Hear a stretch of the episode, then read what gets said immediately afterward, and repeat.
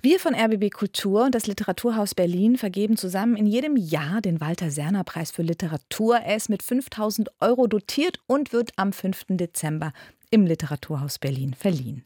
In diesem Jahr sind mehr als 300 Einsendungen eingegangen. Gesucht waren Kurzgeschichten, die sich mit KI, mit künstlicher Intelligenz beschäftigen. Und die von der Jury gekürte Kurzgeschichte heißt Gegen Ende hin. Sie erzählt davon, wie ein erwachsenes Kind den schwerkranken alten Vater besucht. Geschrieben hat die Geschichte Kenan Kukic und der ist mir jetzt zugeschaltet. Herzlich willkommen, Herr Kukic, und herzlichen Glückwunsch. Danke, guten Tag. Sie leben in Wien. Wie haben Sie eigentlich äh, von dem Preis erfahren? Ähm, also ganz zufällig eigentlich durch einen Newsletter an der ähm, Sprachkunst, am Institut für Sprachkunst. In Wien, da studieren Sie. Genau, ja. Gerade läuft es ja richtig gut für Sie, Herr Kukic. Sie haben im vergangenen Jahr den Literaturexilpreis gewonnen, vor ein paar Wochen den Open Mic und jetzt den Walter Serner Preis. Sie sind eigentlich gelernter Softwareentwickler. Es ist Ihnen wahrscheinlich geläufig, Nullen und Einsen zu schreiben. Wie ist das jetzt für Sie, dass Sie drei Literaturpreise bekommen haben? Ist das Bestärkung, vielleicht tatsächlich noch mehr Zeit dem Entwickeln von Geschichten zu widmen? Äh, ja, natürlich ist es eine sehr große Bestärkung, Motivation. Ähm, und äh, auch äh, das Ganze ist einfach etwas, ja, eine wunderbare Entwicklung einfach von, ähm, wenn ich daran zurück, zurückdenke, wie ich angefangen habe zu schreiben, dass das jetzt ähm, dann doch äh, auch ein bisschen von Erfolg gekürt ist. Da muss ich jetzt neugierig fragen, wie haben Sie denn angefangen zu schreiben?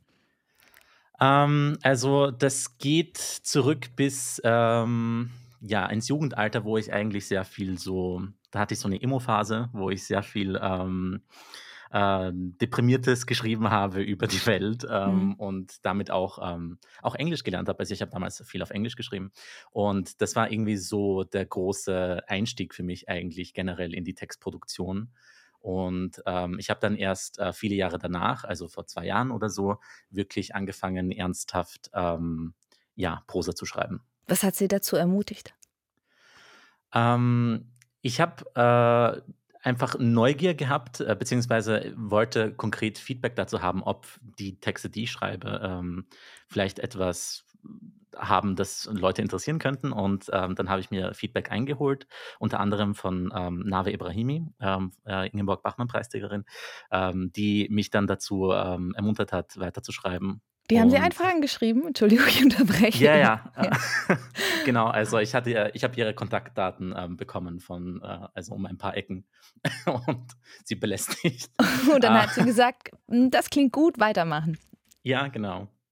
Gegen Ende hin heißt jetzt die Kurzgeschichte, die mit dem Walter-Serner-Preis ausgezeichnet worden ist. Ich habe es schon erwähnt, da besucht das erwachsene Kind den schwerkranken alten Vater. Und was da auffällt, die Beziehung ist von Sprachlosigkeit geprägt. Sie schreiben, er spricht meine Sprache nicht, die hiesige, ich die seine schlecht verstehe, nur lese, nur rede nicht, rede nie. In der Hoffnung, dann diese Stille mit Hilfe eines Spots zu überwinden, wird die Begegnung mit einem Laptop angetreten, aber auch die Maschine, die kann nicht unbedingt weiterhelfen. Und der Aufruf vom Walter Serner Preis, eine Kurzgeschichte zu schreiben, die mit KI zu tun hat, die kam ja dann für Sie wie gerufen, oder? Äh, gewissermaßen ja, auch wenn ich ähm, zuerst Angst hatte, nachdem ich den Text dann ähm, geschrieben hatte, dass das Thema KI vielleicht etwas zu kurz kommt.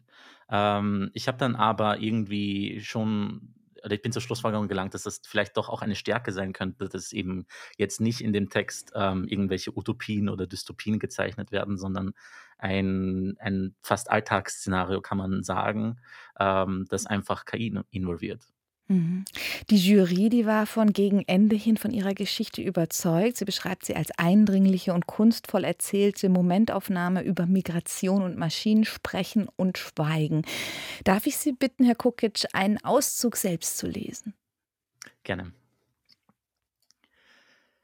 Katheterhand rechts, sie tut weh, auch wenn er es nicht sagen kann. Und selbst wenn er es könnte, würde er es auch nicht. Also halte ich ihn kurz an der linken Körperkontakt. Immer kürzer und kürzer und vorbei.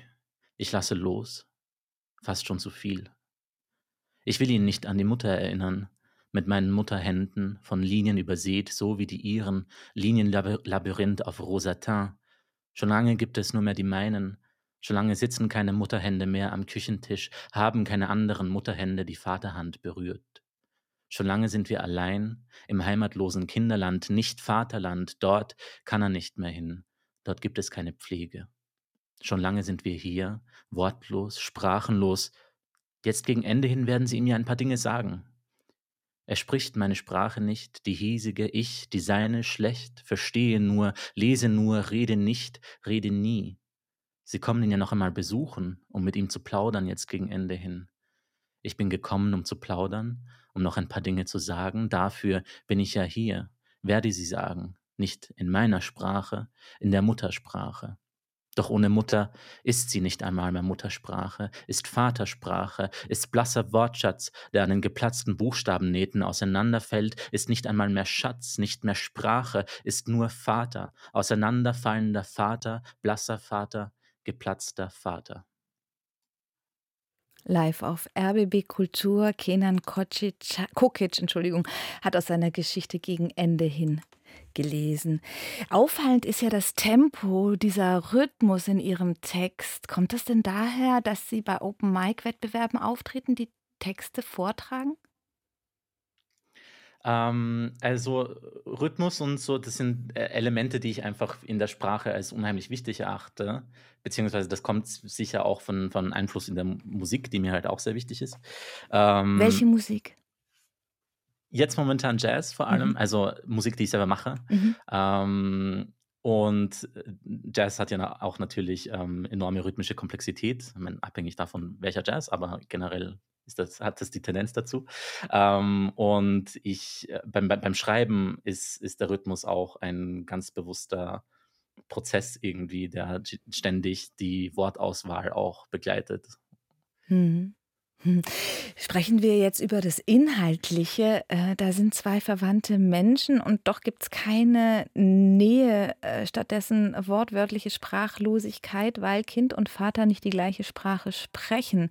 Das ist ja zum Teil immer eine Generationenfrage, aber ganz praktisch, die Vatersprache ist tatsächlich eine andere Sprache. Und ähm, Sie, Sie dürften das vielleicht kennen. Sie sind in Österreich geboren, 1998, und Ihre Eltern mhm. waren aus Ex-Jugoslawien geflohen. Ähm, wie würden Sie die Sprachbeziehung zu Ihren Eltern beschreiben? Mhm. Ähm, zu meinen Eltern heute auf jeden Fall besser als noch vor einigen Jahren, ähm, da ich ähm, als Kind eigentlich nicht ähm, Bosnisch gesprochen habe und mir das im Erwachsenenalter dann beibringen musste. Einfach aufgrund der Tatsache, dass ich natürlich ähm, in Österreich geboren und aufgewachsen bin und sozialisiert worden bin und ähm, Deutsch dann einfach die dominante Sprache war und auch zu Hause Deutsch in einem Mix dann auch mit Bosnisch gesprochen wurde. Genau. Und jetzt heute ist es ähm, einfacher, da ich auch Bosnisch sprechen kann und dann gewisse Dinge auch ähm, formulieren kann. Ja. Mhm. Es geht auch um Sprachlosigkeit und Schweigen in Ihrem Text, nicht nur aufgrund der Sprachbarriere. Der Sohn kann bestimmte Themen nicht ansprechen. Warum? Mhm. Ähm, naja, einerseits eben aufgrund der, der Sprachbarriere, die halt ähm, jegliche Kommunikation eigentlich immer verhindert hat. Andererseits auch, weil die Vaterfigur, so wie sie in der Geschichte gezeichnet ist, auch eine ähm, oft abwesende war ähm, und dadurch auch ein wirklicher, also ein wirklicher Aufbau einer Beziehung auch gewissermaßen ähm, unmöglich gemacht wurde. Hm. So, und jetzt müssen wir zur KI kommen. Die mhm. spielt ja eine Rolle in der Geschichte. Nach Geschichten mit diesem KI-Bezug ähm, wurde ja dieses Jahr beim Walter Seiner Preis gesucht. Welche Rolle spielt die bei Ihnen? Mhm. Ähm, KI ist sozusagen die, die Hoffnung des Kindes in der Geschichte, ähm, diese, diese Sprachbarriere zu überwinden, wobei nicht nur die Sprachbarriere, sondern auch die emotionale Barriere. Also die Dinge auf eine Art und Weise sagen zu können, die jetzt nicht, ähm, nicht nur, äh, wie soll ich sagen, ähm, also auf eine diplomatische Art und Weise sagen zu können, in Anbetracht der Tatsache, dass der, dass der Vater eigentlich ähm, kurz davor ist zu sterben. Ähm, und mit Hilfe der KI dies eben zu erreichen. Aber sie hat nicht so großen Erfolg. Ähm, jein. Also das äh, würde ich, würde ich vielleicht hoffen, dass wenn äh, man den Text liest, dass da ein Interpretationsspielraum vielleicht auch schon bleibt. Hm. Eben, dass ähm, es nicht die perfekte Lösung ist, auf jeden Fall, aber es auch nicht ganz klar ist, inwieweit die KI wirklich scheitert oder ob dieses Scheitern in Anführungszeichen nicht vielleicht auch gewollt ist. Mhm. Jetzt haben Sie es eingangs erwähnt, ähm, Sie haben ein Studium für Sprachkunst an der Uni Wien aufgenommen. Äh, was versprechen Sie sich davon? Ähm, also, ich verspreche mir davon, einfach meinen Horizont zu erweitern und nach den ersten 2 Monaten, die ich jetzt, ähm, schon studi studiere, kann ich auf jeden Fall sagen, dass das der Fall ist. Und natürlich auch, der Austausch mit, äh, ähm, Leuten, die die sich auch für die für ähnliche Dinge, äh, sage ich mal, äh, begeistern und interessieren, einfach enorm wertvoll ist und der mir vorher auch sehr gefehlt hat. Was macht man genau an an in einem Studium für Sprachkunst? Ähm, jetzt gerade im ersten Semester zumindest, ähm, macht man viele Einführungen in verschiedene Textgattungen. Ähm, das ist alles so auf Seminarbasis, das heißt, das, ähm, basiert auch viel auf Schreibaufgaben, auf, ähm, einander Feedback geben und auch auf viel Lesen natürlich. Mhm. Und Sie haben ja den Walter-Serner-Preis gewonnen. 5.000 Euro gibt es dafür. Wissen Sie schon, wofür Sie die einsetzen? Ähm, ich werde sie auf meinem Konto behalten und, äh, zusehen, wie sie für die Miete auch verwendet Kenan Kukic hat den Walter-Serner-Preis für Kurzgeschichten 2023 gewonnen, den wir von RBB Kultur zusammen mit dem Literaturhaus Berlin ausloben. Am 5. Dezember wird er im Literaturhaus hier in Berlin verliehen. Um 19 Uhr geht's los und wir übertragen die Preisverleihung hier auf RBB Kultur live. Mit dabei sind unsere Literaturredakteurinnen Anne-Dore Krohn und Nadine Kreuzerler. Ihnen nochmal herzlichen Glückwunsch und alles Liebe für Sie. Danke. Danke für die Einladung.